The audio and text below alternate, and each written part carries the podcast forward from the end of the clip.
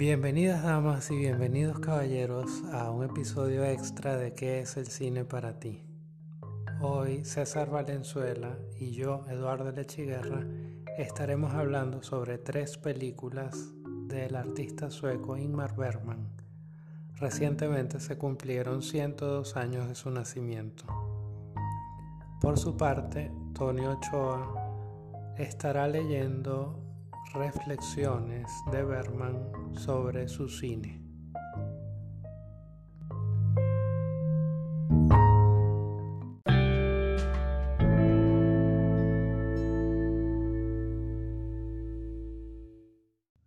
Para mí, debo aclarar desde el principio, el primer plano, un primer plano de un actor correctamente iluminado, dirigido e interpretado, es y seguirá siendo la cumbre de la cinematografía. No hay nada mejor que ese contacto con otra alma, increíblemente extraño y misterioso, que uno experimenta súbitamente a través de la mirada del actor.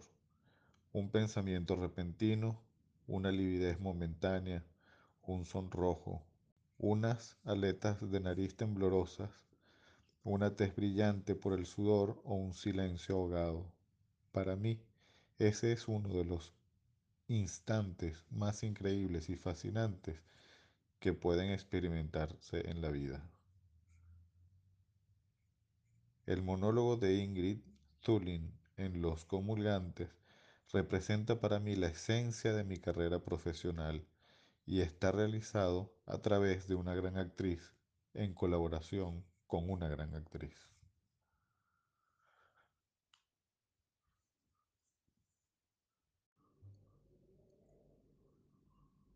Durante todo el rodaje, Ingrid Tulin fue una mole de fuerza y de equilibrio. Le gustaba el papel y además era un apoyo moral. Gunnar también lo era por su oficio. El personaje no le gustaba, pero estaba disponible en cualquier instante. Pero fue un rodaje penoso. Luego enseñé la película a mi mujer de entonces y dijo, sí, Ingmar, es una obra maestra, pero una obra maestra aburrida. Y era cierto, pero no se debe subestimar la significación del aburrimiento en el arte. Lo que más me sorprendió fue la reacción de los críticos, pues yo estaba convencido de haber hecho un filme maduro y bastante claro. Para mí, Marta está hecha un poco de la misma materia que los santos. Quiero decir que es histérica, tiene sed de poder, pero tiene también una visión interior. Si tiene eczema en las manos y en la frente, es porque mi segunda mujer sufría de esa misma enfermedad. Llevaba a veces esos eh, llevaba a veces espesos vendajes en la frente y en las manos. Era un eczema alérgico, pero es absolutamente falso decir que eso esté relacionado con los estigmas. Para mí, Marta es un ser furioso, precavido, recalcitrante y de difícil vivir y difícil de vivir. Y la fuerza y la potencia para, esa persona, para ese personaje declinante es el pastor. Cuando escribe una carta no son tres páginas, sino 27 las que caen sobre su mesa. Su manera de hablarle, de vivir con él, muestran que siempre es la más fuerte. Cuando caen al pie del altar no le besa una sola vez, sino 79 le inunda de besos y no se da cuenta de que en aquel momento si hay una cosa que él no quiere es recibir un beso. No le abandona, cree que podrá salvarle y yo también creo que Marta es la única posibilidad que tiene el pastor de conservar alguna forma de vida. Creo que Marta es una buena mujer monstruosa, una fuerza de la naturaleza, mientras que el pobre pastor está perdido, se va al diablo.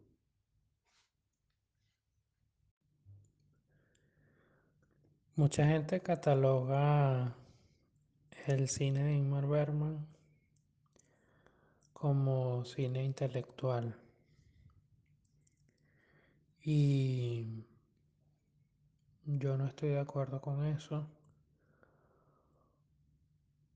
Para prueba de ello están, por ejemplo, eh, Luz de invierno, también traducida como Los comulgantes, y Sonata de Otoño.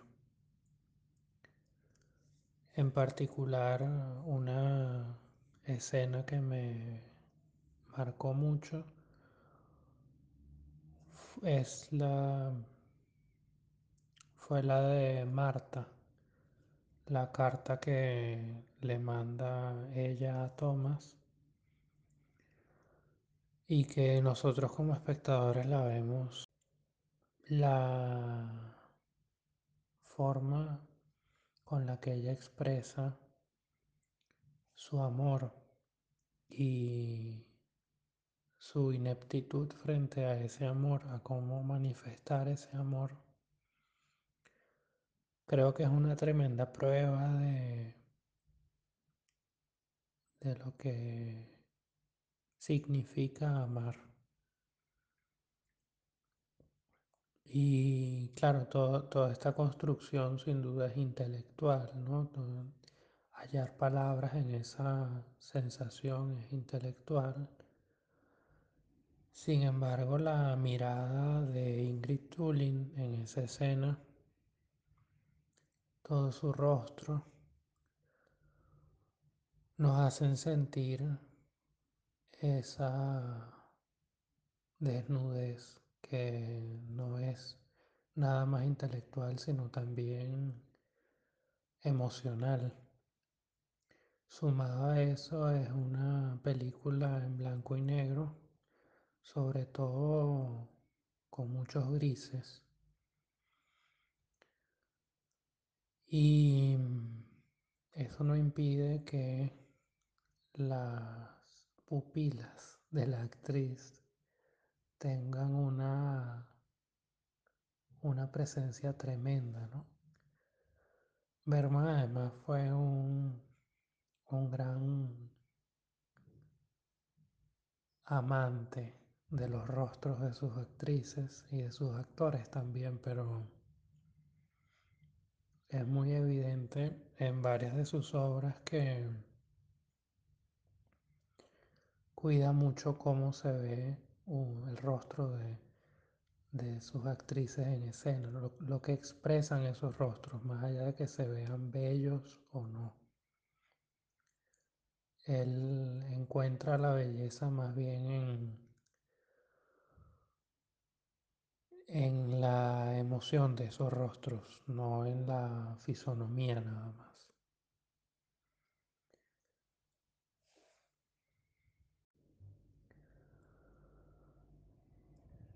Parecería que encontraste Sonata de Otoño es una película más de,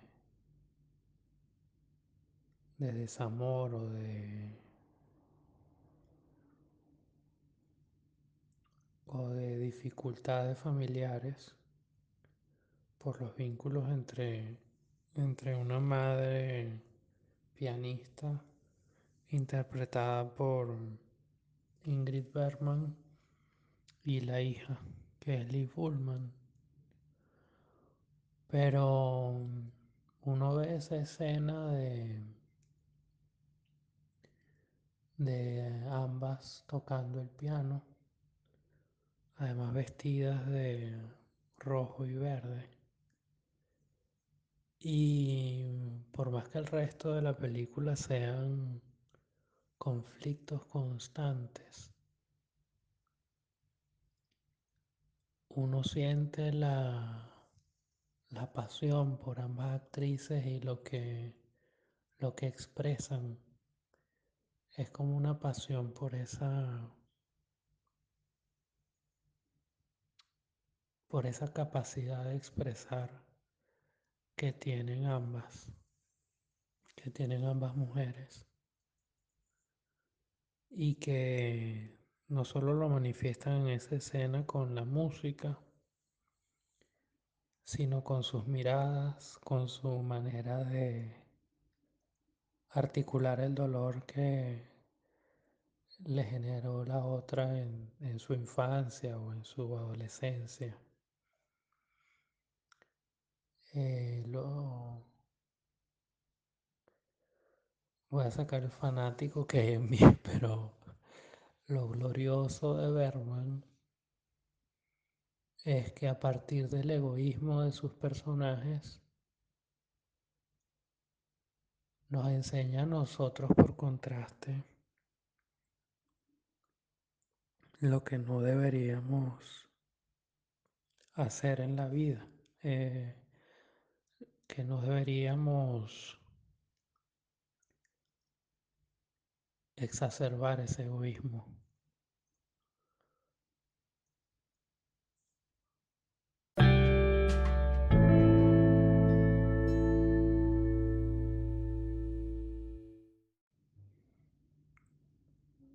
Varias veces he escuchado que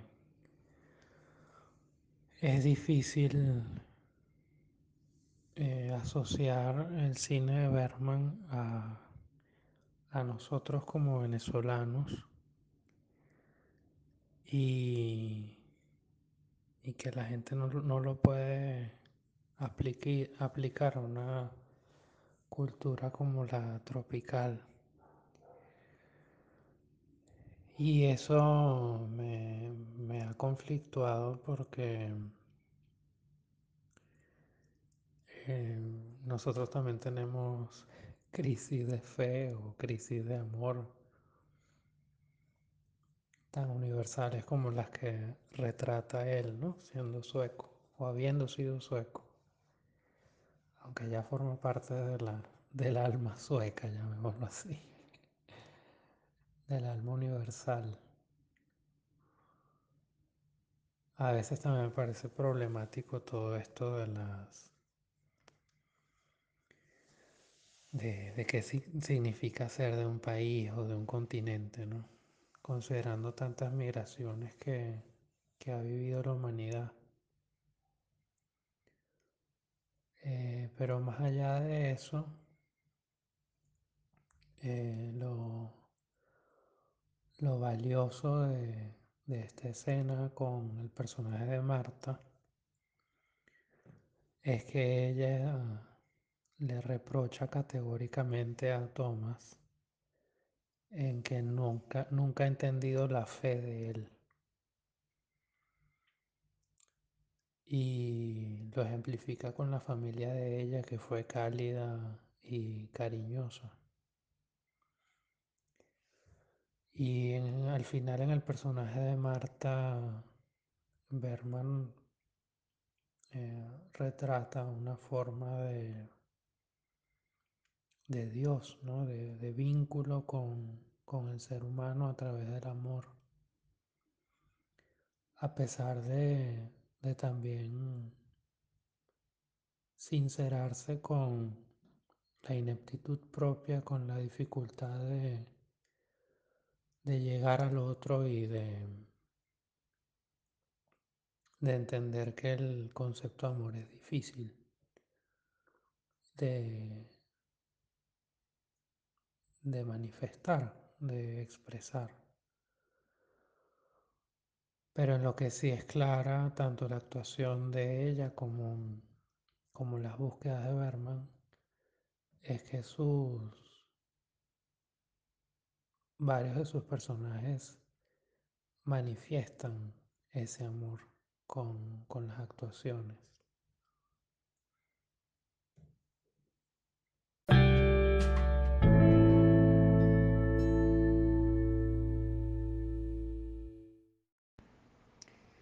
Y respecto a, a cómo se traduce Berman fuera del contexto sueco,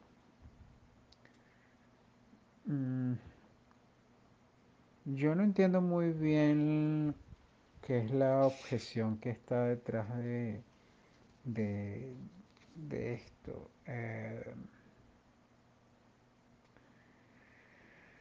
eh, creo que juegan muchos prejuicios sobre lo que es ser venezolano y lo que es ser sueco.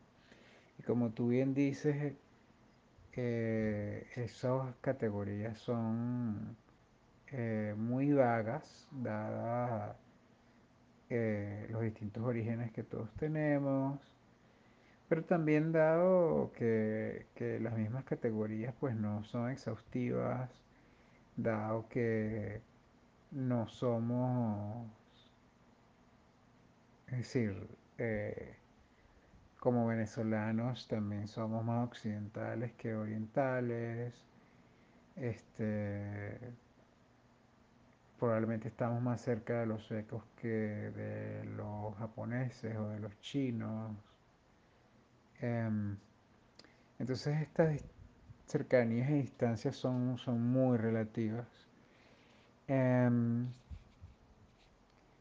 hay algo que me molesta un poco respecto a estas objeciones y son que uno de los prejuicios que está funcionando allí es que es el contraste de la frialdad, ¿no? Este, no sé, la isla de personas, que el blanco y negro, aquellos rostros que son tan expresivos, pero, eh, pero son muy duros, ¿no? Em, tanto el de Anderson como el de Ullman. Eh, eh,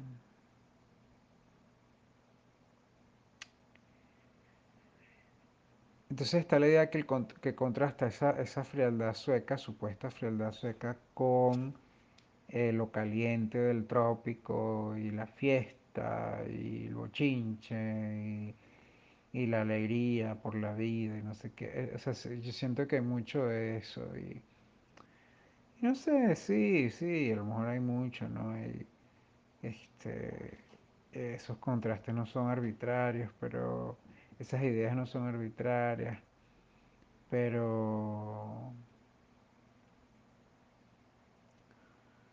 pero son muy reduccionistas y son muy simplistas. Eh, no hay razón alguna para que el, cine de Berman no nos hable a nosotros como seres humanos. Eh, yo creo que sí puede, puede, pasar el caso que el cine de Berman hable a alguien con con cierta manera de abordar el cine, pero eso no tiene ni nada que ver con la, con la, con la nacionalidad. Eh,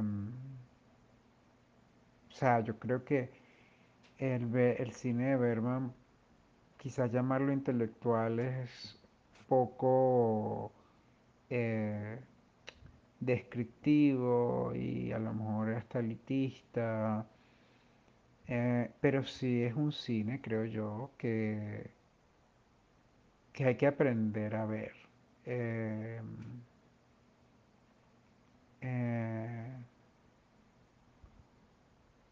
como cuando entiendes, eh, no sé, como cuando pruebas algo, una comida, un vino, por ejemplo, aprendes más sobre vinos y aprendes a descubrir sabores que no, no identificabas antes, o olores o colores. Yo creo que así pasa con el cine de Berman. Quizás la, la analogía con el vino es también elitista, pero, pero sí creo que es un cine que hay que aprender a ver. ¿no? Ni, yo, sé, yo ni siquiera sé si yo mismo he aprendido a verlo del todo, pero, eh, pero se necesita una cierta relación con el cine, yo creo.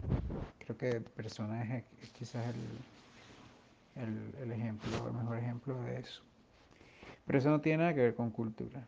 Eh, con cultura, quiero decir, este, eh, cultura social, eh, no, cultura social no, em, eso parece redundante. Eh, cultura como manifestación de un colectivo, este, em, no tiene que ver con eso, sí tiene que ver con cierto conocimiento del cine, ni siquiera conocimiento técnico, pero conocimiento de relación, acquaintance con cierto tipo de cine.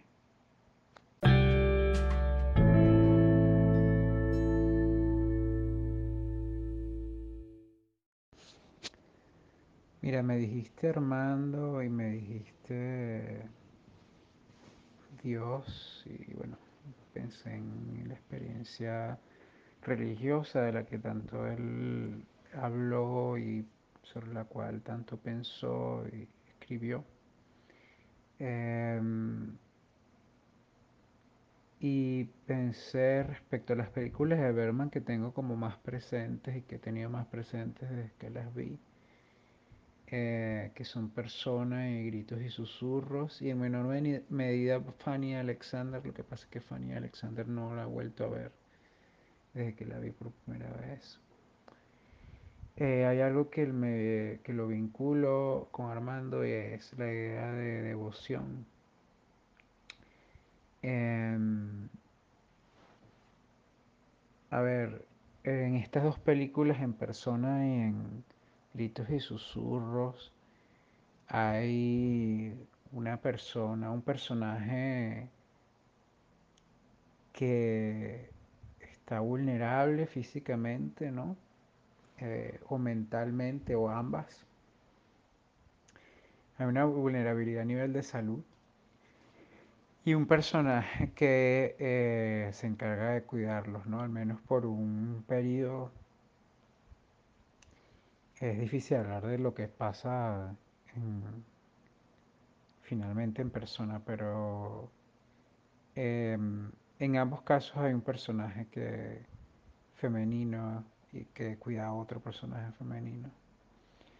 Y pienso en devoción porque hay mucho de eso, ¿no? En ambos casos, más en el caso de la, de la del personaje que mm, no me acuerdo de su nombre. Em, eh, el personaje que cuida a, la, una de las hermanas que está enferma, ¿no? Eh, creo que es una es parte del personal de servicio de la casa, si no me equivoco, creo que no es una enfermera propiamente. Em, mm, y el tema del egoísmo pues contrasta con esta devoción que, que, se manifiesta. Em, a ver, pienso en la devoción religiosa y pienso que hay a veces en esa devoción este, una entrega que, que Mm, tiene la vista como una fusión con el objeto al que, por el que se profesa la devoción. Una fusión con Dios en el caso de la experiencia religiosa, em, que puede interpretarse como una fusión con la realidad, de alguna manera, como, como el poema de como en las coplas a, la muerte de Merton, que recuerdo que Armando insistía en, la idea de que la muerte en ese poema era hundirse en el mundo, eh, no era salir de él, sino hundirse allí. Y, y en la devoción religiosa hay mucho de eso, ¿no? De, que desaparece de algún modo tu, tu propia identidad eh, en la devoción que le profesamos a, otras personas, eh, pues lo más obvio es una subordinación de nuestros propios intereses a los de otros, ¿no? Eh, eso puede ser altruismo, meramente altruismo. puede haber fines egoístas también allí, eh, eh, o sea, puede haber, eh, no fines egoístas, pero interés propio también, la manera en que somos vistos frente a los otros, que nos guste que seamos vistos como devotos. y esas cosas juegan mucho en estas dos películas, o sea, yo creo que en el, en el caso de, de persona, em, Em, en el caso de persona, ella tiene un, interés por, em, por ayudarla a ella al principio, es decir, hay un, hay un, un interés, hay una curiosidad, ¿no? Hay el, la, eh, ¿cómo explicarlo? hay un contrato, ¿no? Hay una, ella es la, se supone que es la enfermera, ¿no? En ese sentido no hay un altruismo propiamente. Pero luego comienza a sentir fascinación. Em, y empieza a involucrarse más y más. Y la otra termina como devorándola precisamente porque esa devoción que ella le da en, este, en esta entrega es como eh, borrándose, ¿no? Ella misma su identidad. Em, me refiero a Elizabeth. Em, siempre confundo los nombres de ambas. Em, en el caso de gritos y susurros, esta devoción es eh, es más total, es menos reacia, es menos dubitativa porque la otra persona está, la, la, una de las la hermanas que está enferma eh, está mm, completamente este, desvalida, ¿no? Eh, em, pero también está que mientras que en persona los personajes están aislados, en gritos y susurros hay un contraste entre lo, de lo, devoto, que no pareciera estar buscando ningún reconocimiento, mientras que en persona sí, es decir, en persona Elizabeth, eh, Elizabeth cree que la cercanía y, la, la, la, ayudará alma va a de alguna manera a abrirle algo unas puertas de algo, sea las puertas de la identidad de alma o la puerta de su propia identidad, que creo que es lo que termina siendo, ¿no? Eh,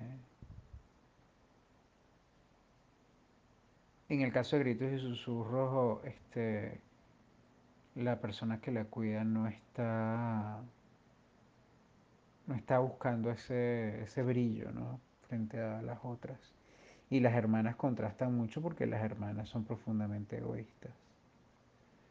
Em, las hermanas de la mujer que está enferma.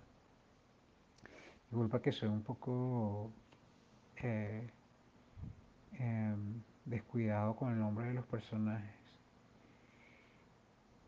Bueno, eso me recordó la devoción religiosa con, con el contraste con el egoísmo y y, la búsqueda de identidad que hay allí, ¿no? Tanto en lo religioso como en, la devoción que sentimos con otros, ¿no? Este, darnos cuenta hasta dónde podemos llegar en cuidar a alguien, entregarnos a alguien, eh, hasta qué punto podemos subordinar nuestros propios intereses. Y creo que en, esa, en esas dos películas Berman explora eso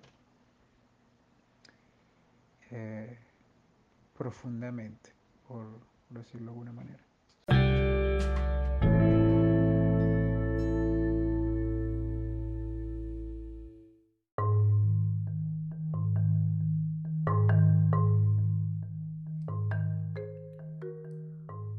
Despedimos este programa teniendo en mente a Armando Rojas Guardia, escritor recientemente fallecido y un gran devoto de Dios no solo como manifestación católica de fe, sino también de amor. Agradecemos la participación de César Valenzuela y de Tony Ochoa y la posibilidad que nos brinda la herramienta Anchor para hacer el programa.